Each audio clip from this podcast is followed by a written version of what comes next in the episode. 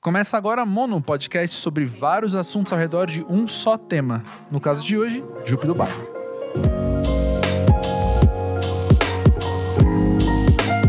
Jupe, sabe uma coisa que tem acontecido bastante aqui ao longo dessa temporada da Mono? É a gente conversar com pessoas que quando elas surgem, a figura delas surgem, trazem consigo vários outros músicos.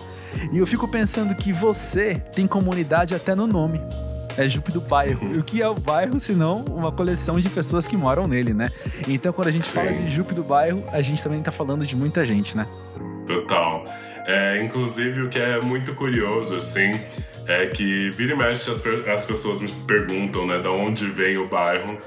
E já logo há uma associação com Maria do Bairro, e não deixa de ser, porque quando eu comecei a escrever alguns textos meus, que é, viriam é, a ser a, composições né, que eu executo no meu trabalho hoje, eu, eu, eu fazia algumas, algumas é, alguns mergulhos em mim mesmo, assim, de, de entender o que estava passando pela minha cabeça, o que estava acontecendo com o meu corpo. E a escrita, ela, ela veio como um processo de cura mesmo. Então eu estava começando a me entender e eu acredito que quando a gente começa a materializar os nossos sentimentos, é, fica mais fácil da gente entendê-los e subtraí-los, né? Maximizá-los e, e toda essa essas possibilidades de e flexibilidade que, que pode se ter. E daí, quando eu comecei a publicar os meus textos, a galera começou a dar uma, uma bombadinha, assim, porque era logo o começo do Facebook e começou a viralizar junto com, com algumas. É, alguns vídeos meus recitando também. E a galera começou, uma galera mais conservadora, assim, começou a me chamar de Maria do Bairro, porque as minhas escritas eram de muito sofrimento e que eu sofria muito e tudo mais.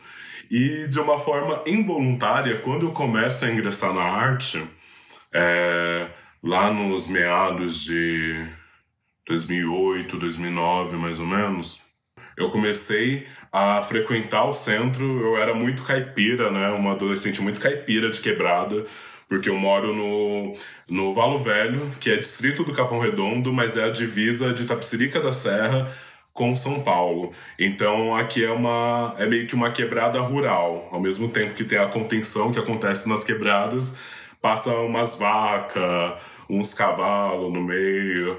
Então é, é meio uai, mano, sabe? E daí com isso eu fui eu fui entendendo que enquanto a galera é, quando a gente se despedia a galera continuava indo para os arredores do centro, assim, nos pontos de ônibus eu era a única que ia para o sentido bairro. Então, como eu era nova na cena, a galera, para se referir a mim, falava, ah, é a Jupe. Que Jupe? É a Jupe do bairro. Porque era a Jupe que ia para o sentido bairro, assim. E eu vim me apropriando disso, principalmente pela construção da minha trajetória, que eu gosto sempre de, de enfatizar que não é sozinha, porque muitas vezes colocam é, o artista, a artista, num lugar de mono mesmo, né? De produção é, única. Então, Lady Gaga lançou um disco. Ah, a Lady Gaga é maravilhosa. Olha esse som, olha essa batida, olha esse visual e tudo mais. E acaba invisibilizando toda a equipe que tem por trás, né? Que tem um trabalho gigantesco e tão importante quanto a intérprete, a artista que está em linha de frente porque é realmente uma construção conjunta. E um exercício que eu tenho feito com a minha equipe é justamente criar uma nova possibilidade de mercado, que também não só eu seja protagonista desse trabalho, que eu seja o canal, mas não a única exclusiva protagonista, e consiga acarretar toda a importância dessa equipe junto comigo também. Então é muito importante é, quando eu tenho oportunidades de nomear as pessoas que trabalham comigo, né? porque eu tenho a Isa, que trabalha na, é, com todo, todo lado de imprensa comigo e que é fundamental para a distribuição do meu trabalho. Tem a Bia Ben, que ela cuida da, das redes, assim, porque apesar de eu parecer bem tecnológica, é, e sou super curiosa, assim, super autodidata, Então eu acabei fazendo a capa do meu disco. É, e eu sou tão curiosa que eu tenho alguns problemas justamente com, com designers e tudo mais, porque às vezes eu, eu tô imaginando, eu, eu sou muito visual, né? Então eu preciso materializar um pouquinho para eu ver como vai ficar o resultado. E aí foi o que aconteceu na capa do, do meu disco com o Caco, por exemplo que eu fui falando, ai, Caco, então eu quero esse recorte de corpo, eu quero essa fonte, e aí quero isso, aí eu quero esse adesivo que eu não sei o que, não sei o que, vou fazer aqui para te mostrar. E aí quando eu mandei para ele, ele falou, tá, mas você quer que eu faça mais o quê? Tá pronto. Aí eu falei, é, exatamente, tá pronto. E a Bia entra, assim, num, num lugar de, mesmo sendo muito curiosa, assim, investigadora de tecnologias e tudo mais, eu às vezes fico perdidinha é, como usar o Zoom, por exemplo, sabe? Aí tive que atualizar aqui é, antes de conversar contigo. Eu fiquei, mas gente, com meu óculos, mas gente, como que faz para baixar isso daqui? Uma, uma jovem velha senhora, né? E o, o Thiago Félix, que é meu produtor, assim, que é extremamente fundamental. A Felipa Damasco, que é minha diretora artística. E quando eu comecei, eu tive uma, uma pretensão que confesso que foi bastante ousada de querer trabalhar com artistas. Porque artista, de, querendo ou não, existe um, um, ego de colocar suas ideias em prática, né? De executar suas ideias e tudo mais. É, são mentes extremamente criativas. E eu queria isso, porque eu gosto de, de fazer essa criação conjunta. Inclusive, Corpo Sem Juízo, eu tive que tomar muito cuidado para que não fosse um, um álbum só de. um EP só de feats porque eu amo trabalhar com pessoas, eu, eu amo compor em coletivo, assim. E eu acho que a, que a união, ela, ela se torna uma, uma coisa do que eu posso entregar, do que você pode entregar, que já vira uma outra coisa, né? Uhum. Então eu acredito muito nessa, na coletividade. E daí é, trabalhar com, com artistas é muito importante para mim, porque acaba sendo um alimento muito grande todos os dias, mas acaba sendo muito difícil também, porque aí nosso grupo, eu, os meus mais de 400 grupos, é, é, sempre discussões muito profundas, assim, de é, defesa de ideia, e daí eu falo, não, não é bem assim, aí vem outro, não sei o que, não sei o que, aí acaba virando uma grande discussão, mas no, no fim da, das contas a gente acaba é, trocando figurinha, assim, no, no final das conversas, então fica tudo sempre de boa. E eu acho que, que por isso que bairro me contempla tanto, assim, né? Esse lugar mesmo de coletivo, de criar junto, de manifestação marginal, sabe? Essa, essa ideia é, de criações autodidatas também, que sempre sempre me, me excitam muito, é, principalmente quando eu penso sobre a indústria da música, sobre é, toda essa, essa cadeia que não foi pensada para o meu corpo, para o ingresso do meu corpo, né?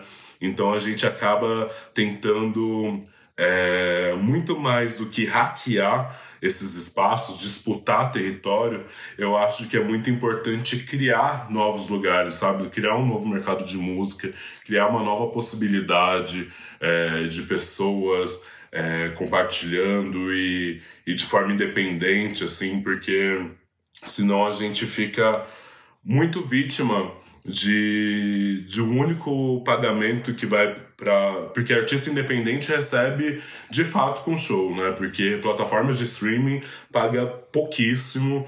Hoje não temos uma, um grande consumo de, de produtos físicos quanto CD, é, vinil, então a galera acaba consumindo um pouco mais, é, sei lá, camiseta, uh, coisas mais estéticas assim de bandas. Mas, e daí por isso que a gente tem que ficar pensando em novas possibilidades de, de criação e invasão de um, de um novo espaço para que a gente também esteja presente no nosso tempo, né? Que a gente consiga executar o nosso trabalho, é, divulgar o nosso trabalho também e, e assim vai. Vamos voltar um pouquinho, antes de, de falar mais sobre esses assuntos, vamos voltar um pouquinho aqui nesse seu bairro metafórico, que é a sua comunidade de pessoas. Nossos vizinhos a gente não escolhe, mas no seu caso, com quem você trabalha, você escolhe muito bem.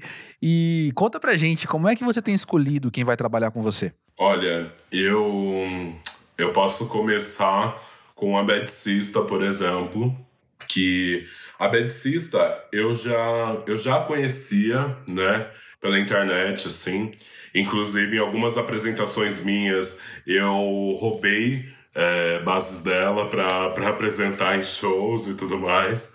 É, sempre admirei muito o trabalho dela. E eu a conheci de fato quando a Lin convidou ela para ser diretora musical de Pajubá. E daí, quando logo no nosso primeiro encontro, assim, eu olhei para ela e falei: Ih, que sapatãozinha invocada. Acho que ela não vai muito com a minha cara, não. Meia seca, assim. E apesar de eu ser muito tímida também, né? Eu sou muito carinhosa, eu gosto de contato físico, eu gosto de tocar nas pessoas. E daí eu vi ela meio distante, assim, e falei: não vai dar bom, não. Que pena. Mas aí no segundo dia, assim, é, nosso, nosso match foi imediato, onde nas primeiras oportunidades, intervalos, assim, a gente já tava de lado, ela fazendo beatbox e eu fazendo rima em cima, porque eu tive também uma, uma parcela da, da minha trajetória onde eu competi em batalha de rima e tudo mais. E, então, para o freestyle acabava sendo muito fresco, assim, na, na minha cabeça. E ela gostava muito de criar também na hora. Então a gente foi, foi tendo esse entrosamento em shows e tudo mais, até que nasceu o nosso duo que se chama Bad do Bairro, que é uma plataforma de experimentação onde eu nunca sei o que ela vai tocar e ela nunca sabe o que eu vou cantar. Então acaba sendo tanto uma surpresa pra gente e uma surpresa pro público também. E daí, com, com esse projeto, a gente foi ganhando uma grande notoriedade, assim, na cena eletrônica. Apesar de eu estar tá vindo num, num, recorte mais aprofundado de rap, funk, e ela também vindo de umas experimentações é, com eletrônico, a gente caiu na, na cena clubber, assim, é, com muito sucesso. E daí a gente foi fazendo alguns shows. É, no carnaval desse ano, a gente fez o nosso primeiro grande show com o Bad do Bairro mesmo, que foi no Hack Beach e que foi uma loucura, assim, tipo, uma loucura. É, e são músicas que não estão disponíveis em nenhuma plataforma de streaming, mas a galera tava cantando em cor, assim, isso eu achei muito absurdo, muito massa. E foi muito gostoso. E, e a partir disso, eu acredito que as pessoas com quem eu venho trabalhar é justamente as pessoas que. Hum, Aí sabe que, que te dá aquela, aquela umedecida, assim, de falar, porra, é isso, de como, como se, se você se encontrasse em alguma coisa. Porque com a Daisy foi muito parecido, assim, a Daisy eu, eu já acompanhava muito o trabalho dela. E, porra, Daisy Tigrona é, foi um marco na infância de, de muitas crianças da minha geração, né? É, onde dançava injeção sem saber o que era essa injeção de fato. E ela sempre foi muito presente enquanto referência, assim. Mas eu lembro que um episódio que me marcou muito foi quando a Daisy ela começa a retomar a carreira onde ela tinha parado por um tempo. Ela retoma e deu uma entrevista eu achei muito foda, falando sobre depressão, falando sobre ansiedade. E aquilo eu lembro que na época me pegou muito porque eu não via pessoas, é, principalmente vindo de comunidades, pessoas pretas falando sobre saúde mental. Até porque a gente tem uma, uma ideia ainda que é, esses cuidados com saúde mental, depressão, é coisa de rico ou é frescura, né? Nós não temos uma, uma preocupação de fato com, com a saúde da nossa população, assim, a saúde mental da nossa população. E ver ela falando sobre isso, assim, me cativou muito. Aí eu tive o imenso prazer de entrevistá-la no Transmissão, um programa que eu tenho junto com a Linda Quebrada no Canal Brasil.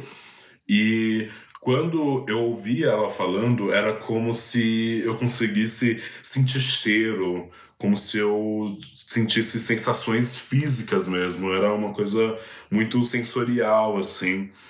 Tanto que no fim da entrevista eu saí porque eu queria, precisava chorar, assim, expelir tudo aquilo que eu recebi, eu não queria chorar na frente dela. E daí, desde então, a gente foi ficando muito amiga, é, começamos a fazer muito show juntas também. E aí essa presença ficou muito mais cativa em mim. Daí ela tava, em um certo dia, ela tava gravando uma algumas músicas com a Bad Sister em um estúdio. E daí eu sou eu sou muito palpiteira, né? Eu adoro dar palpite. e daí eu tava tinha acabado de dar uma entrevista pelo centro e daí tava sem nada para fazer. Eu falei: "Ah, eu vou aí pro pro estúdio para trocar uma ideia com vocês". Fui pro estúdio e daí fiquei lá palpitando, ah, você podia fazer isso, você podia fazer aquilo, não sei o que, não sei o que. Daí foi quando rolou a primeira proposta. Eu falei, ai, Deise, eu quero muito gravar com você. É, tenho muita vontade de fazer uma música contigo e tudo mais. Eu ainda não estava pensando no, no meu EP, mas já, já soltei essa pra ela. E aí ela, super, vamos lá. Inclusive, é, a gente pode fazer um freestyle, porque eu tenho um tempo livre aqui no estúdio. É, vamos ver o que, que a gente consegue fazer e tudo mais. Aí a Bad Sister soltou uma basezinha lá. E a gente foi criando, foi criando na hora, assim. E é, é muito curioso porque eu acredito que o público também esperava, a partir do trabalho que eu tenho com a Lin e o, o apelo né, que, a, que a Daisy tem também na música dela, com é, sexualidade e tudo mais, que iria vir uma, uma, um grande hino da putaria, né? E realmente foi. Essa, essa nossa guia sim, realmente foi uma uma putaria melódica, assim, super gostoso. É um projeto que eu quero retomar.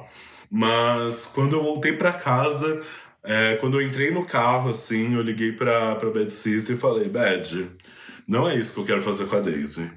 Não é isso. O que eu quero falar com ela é assim, assim, assado. Quero falar sobre saúde mental. É, quando, quando eu penso nessa, nessa faixa, inclusive, que estava composta na minha cabeça, eu não tinha materializado ainda, mas a melodia já vinha é, de guitarra, um heavy metal, que também já fazia parte das minhas referências, fazia parte das referências da Bad System. E daí tudo foi se se enxertando assim. A Betsista comprou super a, a bronca e tacamos pau em Pelo Amor de Deus, assim. E quando eu conheço o Mulambo, é, o Mulambo ele é daqui da minha quebrada, é, é um dos artistas da nova safra, assim, mais incríveis que eu conheço. Eu, uma vez eu fui num, num show que tava rolando aqui na, na Quebrada, num festival, e daí eu cheguei na nesse espaço justamente na hora do show do Mulambo e eu ainda não o conhecia. Daí quando eu eu olhei aquilo assim, era um menino tipo metade de mim assim, sabe, em questão de altura é, com uma cara de bravo, indo pro palco pra cima e pra baixo, subia em caixa de som e descia. E eu ficava, gente, tô vendo que o microfone é Shuri daqui. Se ele quebrar esse microfone, ele vai se fuder pra pagar. Porque ele não parava, ia pra cima, pra baixo. Uma performance extremamente ativa. É, letras foda também das composições dele. E a, a primeira reação que eu tive foi esperar ele sair do, desse palco. E ao invés de falar oi, foi: Eu preciso trabalhar contigo. Eu preciso gravar alguma coisa contigo. E aí ele ficou super feliz, porque já me conhecia e tudo mais. E daí foi quando a gente já começou a esqueletar é, Luta por Mim, com a, com a participação do Pininga também, que a base é uma produção do Pininga, que é um DJ foda, um artista incrível que também acompanha eu e a Lin nas turnês de Pajubá e Trava-Línguas. É, e, bom, Rico da Laçã e Linda Quebrada é suspeito, assim, né? Tipo, são os amores da minha vida, são pessoas que, que eu tenho, tenho muito, muito carinho e apreço, assim. A Lin por, nossa, parceria de longa data. Então faria muito sentido ela estar tá comigo nessa, nessa parceria. É, o Rico também, eu tenho é, cada vez mais, assim, quando, cada dia que passa eu conheço mais o Rico, mais me apaixono por ele, é, pelo artista que ele é, pela pessoa que ele é. E é muito, muito, muito massa. E daí, tanto que eu chamo essas quatro participações no EP de Quatro Cavaleiros do Apocalipse, né? Porque eu acho que seriam as pessoas perfeitas, assim, de que caiu como uma luva para esse EP, principalmente nesse EP de apresentação, né? Porque eu tenho uma mente extremamente criativa, porque eu fico aqui é, um pouquinho antes da gente conversar, já tava, sei lá, dois minutos que eu sentei e já comecei a escrever coisas, assim, sabe? É, eu tenho, fico pensando a todo momento, é, fazendo muita coisa, já tô pensando em álbum, acabei de lançar um, sabe? E esses encontros é justamente o, o que fazem a minha cabeça pipocar, assim, principalmente quando eu vou conhecendo artistas e é quase mútuo, assim, quando eu sinto uma necessidade de. É, quando vou me aprofundando em cada artista, é como se eu já estivesse pensando: opa, isso daqui dá bom para fazer isso aqui, isso aqui, isso aqui. Uma cabeça estratégica viajante. Excelente. Deixa eu te perguntar uma coisa. Agora que você falou da sua escrita, que você acabou de escrever umas coisas também. É, eu entendo que o seu trabalho começa no texto. Lá há mais de uma década você começou assim e declamando no Facebook, como você contou. E é muito fácil quando a gente pensa. Uh, enfim, na sua poesia, nas suas letras, no que você está dizendo nas suas letras. Mas eu queria perguntar para você como é que é também na parte sonora, como é que você se encontra nos beats, nos acordes, nas harmonias, nos timbres? Como é que você se reconhece neles quando está fazendo uma música? Olha, eu tenho uma conexão com a Bad Sister, assim, que é, que é absurda. Ela consegue captar, sei lá, uma melodia através do meu flow, sabe? Ela, ela é muito inteligente musicalmente, assim. Ela tem uma grande bagagem e eu, contrapartida, não entendo nada de produção musical. Então, quando eu fico eu fico lá no, na frente do computador com ela, ela fica, é assim, assim, assado, sobe isso, não sei o que, não sei o que, não sei o que. E aí, tipo, fica tela azul na minha cabeça, né? Mas aí quando ela vai dando play, eu falo, ah, é isso. E ela também tem um poder de captar, é, sei lá, sons estranhos que eu, que eu reproduzo. Tipo, se você colocasse um. Aqui eu acho que vai ficar bom. E daí ela consegue reproduzir exatamente o que eu pedi, assim. Então vem, vem muito dessa, dessa parceria, desse encontro. Eu gosto muito também de, de deixar aberto para ela, é muito gostoso e muito fácil de trabalhar com a medicista.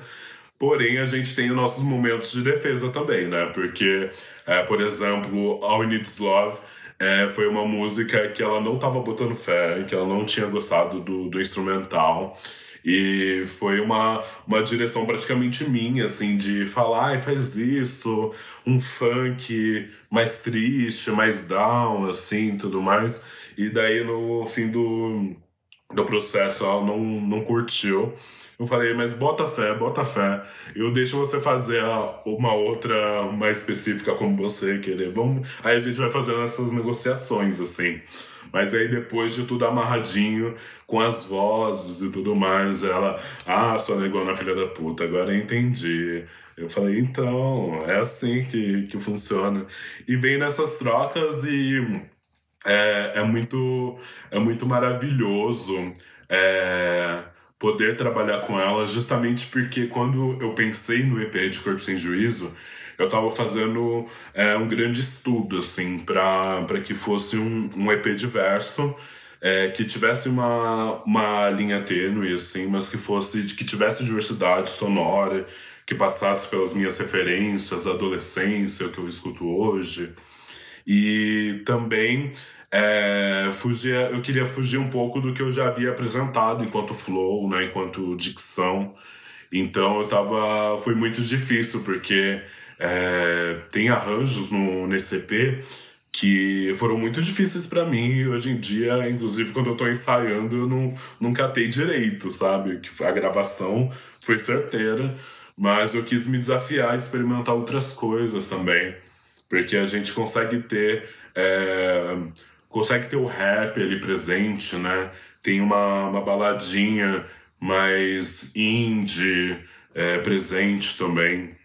A gente consegue ter é, o hip hop, new school, rock, funk.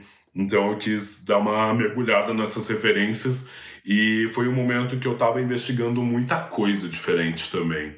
Então eu fui desde a da bagagem da minha mãe, por exemplo, que sempre escutou Nelson Gonçalves, Cartola, que eu sou apaixonada, é, um, uns sambas mais mais paradinho, assim, sabe? Mais um, um molejo. E meu pai, que era punk, né? Então meu pai sempre curtiu muito rock, muita coisa pesada. Ele flertou muito com samba também, depois de mais velho. Então eu tive uma bagagem sonora muito boa.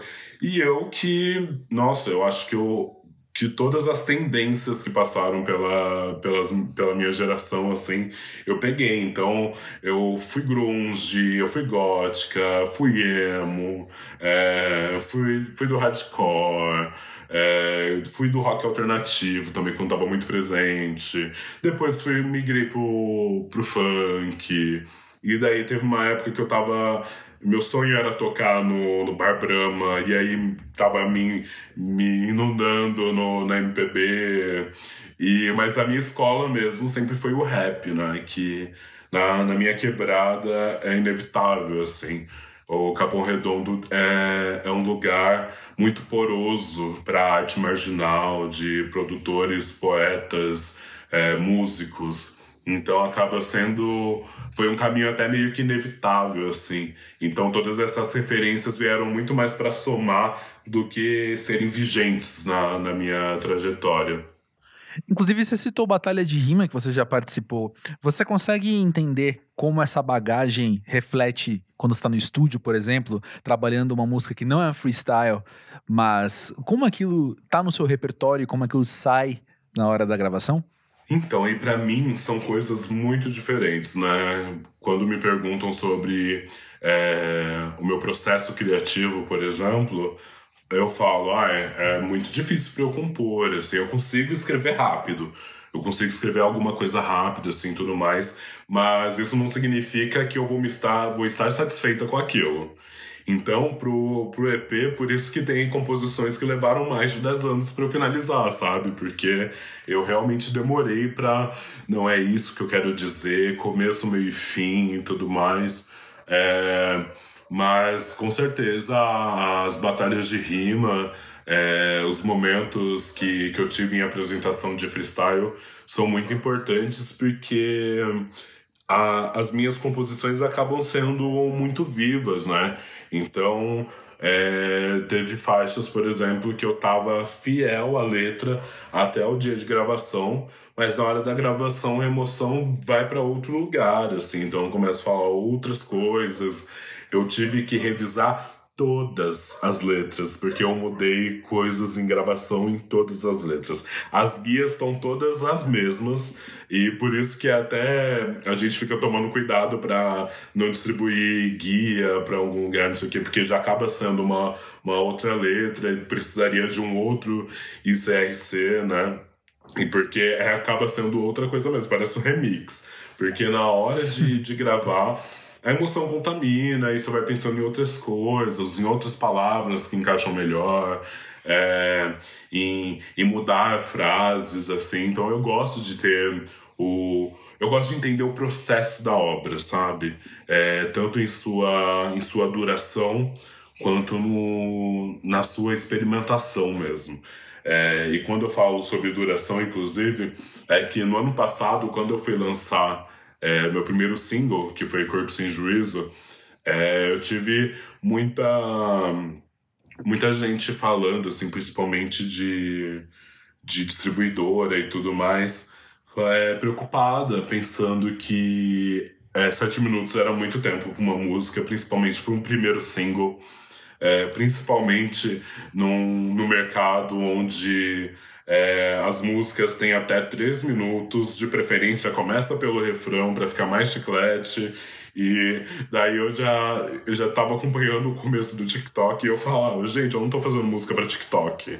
Eu tô fazendo música que é o tempo dela, que é, a introdução não é introdução, não é a única introdução. Ela faz parte da música, então não, não faz sentido eu lançar uma, uma versão curta, uma versão estendida, porque tudo isso é a música, assim. E aí tive alguns problemas, né, de distribuição, é, playlists, algumas plataformas também não queriam aceitar a faixa e tudo mais. E daí eu fui, fui fiel, porque eu acredito muito nesse, nesse lugar mesmo de, de entender o tempo da, da criação, da obra. Porque a partir do momento que a gente começa a materializar, como eu disse anteriormente no começo, materializar nossos pensamentos, é, aquilo já, já está para fora da gente, né? Aquilo já, já acaba tendo uma vida própria. Então eu, eu gosto muito de, de dar essa importância dessa vida, deixar viver assim cada obra e cada componente que eu componho. E eu achei de uma enorme transgressão você colocar o nome do EP de Corpo Sem Juízo, que é uma música que a gente já conhecia.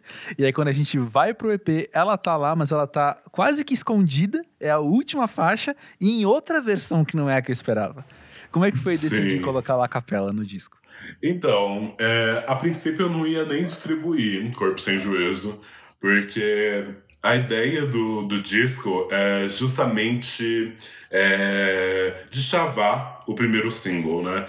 Então, é, na, nesse, nesse, né, nesse Corpo Sem Juízo, eu consigo falar é, um pouco sobre saúde mental, consigo falar um pouco sobre é, transições, eu, eu consigo falar um pouco sobre morte e Daí, Corpo Sem Juízo, o EP, era para que eu pudesse me aprofundar nesses assuntos, né? Porque o EP ele passa pelas fases básicas de um corpo, que é nascimento, vida e morte. Não necessariamente nessa ordem, mas é, é quando eu começo em transgressão, uma dizendo que tá tudo tão escuro aqui, tão quente, tão frio, e daí é uma metáfora de uma crisálida, né? Ah, o processo de transformação de uma lagarta para borboleta, pedindo para deixar voar até se deparar com as questões de gênero e sexualidade que são impostas é, até antes do nosso nascimento, passando também por, de Daisy, que são os processos de sanidade que a nossa sociedade vive e que é pouco falada, encontro o amor, a possibilidade de amar em All Needs Love, é, dentro dos desertos da, de, de, de, nossos corpos, assim, de entendimento do que é o amor, mesmo sem saber o que é amar. É, depois vou para o corre, que é como se fosse uma, um juízo final, assim, como se fosse um final de vida, onde eu olho para trás, vejo minha trajetória e começo a dissertar sobre ela e até chegar em Luta por Mim, onde é um apelo, quase um epitáfio, assim, né, em forma de música, é, e daí vai caminhando para o final, que chega a Corpo Sem Juízo, a capela, que acaba fazendo um looping de tudo isso, né, e acaba voltando para o começo. Então, essa ideia de, de corpo sem juízo estava muito é, bem fechadinha, assim, na, na estrutura. E, mas na, na distribuição do visual, eu quis fazer uma brincadeira, porque o, o visual eu estou entregando é, cada parte durante o mês. É, cada, cada mês eu entrego uma parte, né? E eu comecei com All Needs Love, depois foi Transgressão, é, passando agora que acabei de lançar o clipe de Pelo Amor de Daisy e daí o próximo, enfim, vai acontecer por aí, logo menos todo mundo vai ficar sabendo. Porque eu tô criando uma outra narrativa também, porque eu acredito que essas músicas elas, elas são muito fáceis de embaralhar também. Apesar de ter esse processo né, de nascimento, vida e morte, eu acredito muito que não precisa ser necessariamente nessa ordem. Quantas vezes em vida nós morremos porque as, a partir das informações que vamos absorvendo, é, de conhecimento, né, profundidade, nós deixamos de ser quem a gente era para se tornar uma outra coisa, né? Então muitas vezes é, em vida nascemos de novo também principalmente quando a gente olha para essas pessoas com que abandonamos e, e que já fomos também. E muitas vezes, fora da ordem, a gente encontra a vida que pensando em novas possibilidades, é, criando novas narrativas. Então, é, é um disco que eu, que eu consigo brincar de Tetris, assim, de alguma forma. É, e foi uma, uma das minhas grandes preocupações, assim, de, de estruturar para que tivesse uma, uma narrativa corpo sem juízo, sabe? Eu, eu queria que fosse um disco que, que, que fosse amarradinho por ele, sabe? Que não fosse algo tão solto. Eu queria uma mesma narrativa em um projeto e eu sou, sou super fiel, assim, a a essas propostas, porque eu gosto muito de pegar um tempo da minha vida e me dedicar a tal projeto, né? Então, é, durante muito tempo eu emergi nesse projeto que era Pajubá, da Linda Quebrada, onde eu co-criei com ela, é, criamos performances juntas, conseguimos fazer. É, com isso vieram várias outras coisas, né? O filme Bicha Travesti, por exemplo, é, o programa, a transmissão. E daí agora eu tirei, tirei um pouquinho essa minha atenção de Pajubá e emergi em Corpo Sem Juízo. E, porra, eu tô muito feliz, assim, com, com como tá sendo recebido, principalmente por ser é, o meu primeiro EP solo, né? É, muita gente fica cria resistência, principalmente porque eu fazia um tipo de música com a Lin, porque isso é uma coisa que a gente conversa muito também. Porque uma coisa é o que a Lin faz, outra coisa é o que a Jupe do bairro faz, e outra coisa é o que nós fazemos juntas, né? Então acredito que é, poderia ter muita resistência do público falando, ai, a Jupe agora quer, quer vir conceitual, quer meter umas guitarras no, no disco dela, quer meter uns synths. E, mas muito pelo contrário, o público recebeu muito bem, a crítica recebeu muito bem também. É, isso faz com que dê uma energy, assim, até pra. Ai, caralho, quero lançar coisa nova também. E a cabeça fica mil, né? Deixa eu te propor um raciocínio aqui, que eu tava lendo a carta que você escreveu quando saiu o disco também, e é muito comum a frase que quando você coloca um disco no mundo, ele não é mais seu. No seu caso, você tem muito do disco como uma extensão do seu corpo, como uma extensão de você. E eu fico pensando então que essa entrega de colocar um trabalho no mundo implica também, de certa forma, como se o seu corpo não fosse mais tão seu também, porque ele está no mundo. Entende o que eu quero dizer? Sim, como é que você sim. vê essa ideia? Como é que você dialoga com isso?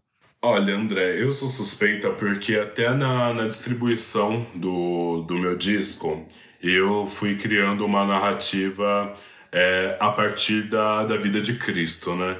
Então, dentro do meu processo criativo, eu criei uma quaresma onde eu fiquei isolada durante 40 dias com a Betsista e também alguns artistas que, que participaram para criar esse disco, finalizar composições, é, toda, toda a parte instrumental também. E daí eu fui fazendo narrativas de acordo com essa, com essa ideia de compartilhamento do corpo, né? Porque quando eu, eu lanço a minha campanha de financiamento coletivo, no ano passado também, para a feitura desse disco, eu precisei reunir discípulos mesmo, né? De pessoas que acreditassem no, no que eu estava dizendo, assim como Jesus fez. É, então eu precisei reunir essas pessoas que financiassem a minha ideia, é, responsabilizando elas também da criação de imaginário, né? Porque é, é um exercício que eu tenho feito muito com, com o público. É, que muitas vezes falam, ah, você deveria ter mais reconhecimento, você é muito foda, porque tal pessoa não é tão conhecida e tudo mais. Mas a gente acaba esquecendo de que essas pessoas elas são frutos de, de consumo, né? Então é muito importante a gente olhar e entender o que a gente está consumindo, o que a gente está vestindo, o que a gente está comendo, porque isso é, é total responsabilidade é, de nós, enquanto é, pessoas cidadãs, né? Para a criação de, de imaginário e impulso de artistas independentes, né? Então, quando, quando eu lancei essa, essa campanha, assim, eu estava vindo muito nesse lugar. É, primeiro que foi muito difícil é, me ver enquanto pedinte, né? Porque nós temos essa essa, essa cultura de é, não pede nada para os outros, né? De, de que a gente não pode, principalmente quando é dinheiro, né? Pedir dinheiro, pedir dinheiro emprestado, tudo isso, nossa, gera até um, uma amargura, assim, ter que passar por isso. E daí eu fui entendendo justamente que, porra, não, é, é, eu preciso fazer isso porque é um trabalho no qual eu sou canal, mas que é de, de consumo do público, né? Então, é, essas pessoas elas precisam ser tão responsáveis pela criação desse projeto quanto eu. E daí fui, fui fazendo esse, esse tipo de diálogo que, que a galera foi, foi entendendo muito e, e super se engajou, até porque o ano era 2019, né? É, ano que tinha, já, já estava acontecendo uma guerra cultural instaurada, é, a gente perdendo editais de cultura, perdendo acessibilidade à arte, né? Porque uma ótica que é muito importante levantar também é que quando um, um governo conservador toma o poder, os primeiros cortes que acontecem é justamente a arte, a cultura, porque são esses lugares que a gente consegue criar novas narrativas, né? Por isso que é, é faz as pessoas pensarem de outra maneira, né? É, principalmente quando falamos de, de uma educação institucional que não, não interessa a, a é, pessoas pobres, não interessa a população preta, não interessa a população trans. Então é, é, é uma. É, ligeiramente um golpe para fazer com que essas pessoas acabam se, acabem se tornando mãos de obra barata e que elas não pensem em contestar esse lugar criado para elas, né? Então eu queria é, dividir esses pensamentos com, com as pessoas, assim, e desde então esse esse meu corpo ele foi virando um megazord na verdade né um, um exódia, porque a, a, a, perna era de um, a outra perna de outro, braço direito de um, esquerdo de outro, para construir, porque sozinho eu não conseguiria. Né? Porque é, o. Bom, tu deve saber o quão audiovisual é caro no nosso país, é, principalmente quando a gente pensa em equipamentos de qualidade, é, então isso, nossa, duplica muito mais, assim. E, eu queria fazer esse trabalho e quando eu pedi, é, fiz a, os cálculos com, com a minha produção, é, eu, eu tava muito resistente de, de achar, gente, 40 mil é muito dinheiro para pedir. Mesmo sabendo que não era nada para produção, né? Mas, gente, uma campanha de 40 mil reais é, é muita presunção. A galera vai, vai achar que eu tô viajando, que sei lá, não sei o quê. Mas no fim das contas é muito pouco, porque eu tô propondo um, um EP visual, onde muita coisa tá saindo do, do meu bolso também, né? E principalmente nesse, nesse lugar de, de entender. Ontem, ontem eu tive uma, uma conversa com a Verônica Valentino e com o Lucas Silveira, da, da Fresno, que é, eu me contemplei muito com a, com a fala dele de que a arte é, muitas vezes é mais por, por uma, uma necessidade é, quase fisiológica, assim, dos nossos corpos do que realmente de ganhar dinheiro, né? Porque eh, os projetos acabam saindo muito mais do nosso bolso, assim. É, isso me fez lembrar um show que eu fiz é, no, no começo do ano, onde eu tive mais prejuízo do que ganho, assim, porque a, as aéreas estavam caras, aí eu precisava levar DJ, precisava levar produtor, e daí precisava pensar em figurino, e então acabou não sendo tão vantajoso para mim, mas aí eu lembrei o quão eu tava, nossa, enlouquecida, assim, em ter executado aquele show com a vibração daquela galera, sabe? Então acaba sendo uma, uma satisfação muito mais para pessoa física do que para pessoa jurídica, de fato, né? E para acabar, me conta uma coisa. Nesse tempo de produção e mesmo já no tempo de lançamento do EP, por mais recente que ele seja, o que, que você aprendeu sobre o Jupe do Bairro? Nossa, eu acho que tenho aprendido tudo, assim. Eu, mas eu acho que o mais importante nesse momento é é, o quão não me deslumbrar, assim, sabe? Porque quando eu comecei na, na minha trajetória, eu ficava vendo, assim, a ascensão de pessoas da minha quebrada também, de artistas que eu conhecia, e eu achava aquilo tão escroto de alguma maneira, sabe? Eu falava, gente, nossa, certeza que a, o primeiro dia, a primeira vez que eu pisar no Projac, eu vou sair assim. Porque, nossa, o que, que, que acontece e tudo mais. E daí eu acho que uma, uma vantagem de ter é, essa, essa carreira longa é, de mais de 10 anos na, na música e ter uma maior ascensão agora é justamente de, de conseguir provar um pouco do underground, provar um pouco do mainstream e saber que nenhum desses dois lugares me contemplam de fato, né? Que eu preciso criar um lugar para mim, um lugar estratégico de negociação, é, de, de inteligência, porque uma, a barriga ronca e eu preciso ganhar dinheiro. Mas outra que eu preciso pensar a longo prazo também, porque às vezes é uma grande quantia de dinheiro que acaba com a tua carreira sem questões de minutos. O que eu conheço de artistas é, que se seduziram com, com empresários ou gravadoras é, com um milhão de reais, vamos assina esse contrato de um milhão de reais, não sei o quê, e me fala o que, que você quer, onde você quer fazer show e tudo mais. E aí isso é, é tão sedutor, né? Porque parece que, tipo, opa, essas 20 pessoas aqui nesse teatro estão aqui por causa de mim. Tipo, não, meu amor, eles estão fazendo isso com várias, sabe? Aqui, isso faz parte da indústria, isso faz parte da negociação deles. Não é única exclusivamente com você. Então eu tenho, eu tenho experimentado muito é, esses lugares.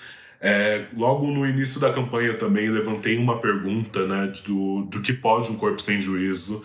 Eu fui investigar, fui pro deserto, provei do que é bom e do que é mal e saio de lá com ainda mais dúvidas. Eu não sei de fato o que pode um corpo sem juízo, mas eu acho que é justamente essa dádiva da dúvida que, que me excita tanto, de não saber para onde eu vou, de não saber que, que cor eu vou querer pintar meu cabelo, se hoje eu tô satisfeita com meu corpo ou não. É, e justamente a contradição, porque eu não quero continuar seguindo a tradição, porque eu vi que a tradição ela não não me cabe, não cabe inúmeras outras pessoas também. Então eu me encontro na contradição onde eu me vejo minimamente mais livre e também minimamente mais pertencida, assim, né? Então eu venho me, me conhecendo e me desconhecendo cada vez mais, assim. Eu acho que eu sou é, a minha estranha preferida hoje. Excelente, muito enriquecedor ouvir você falar sobre o seu trabalho. Parabéns pelo disco, parabéns por todas as conquistas.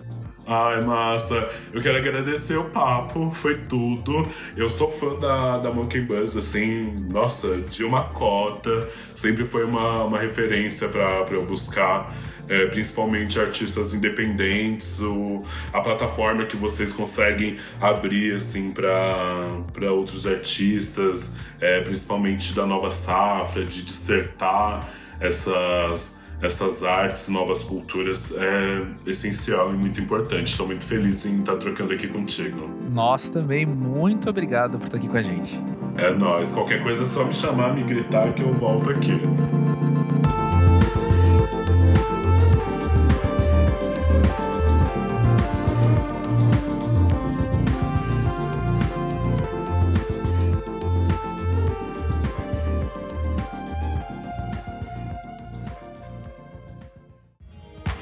Gravado na redação Monkey Buzz. Eu sou o André Felipe de Medeiros e na produção, Nick Silva.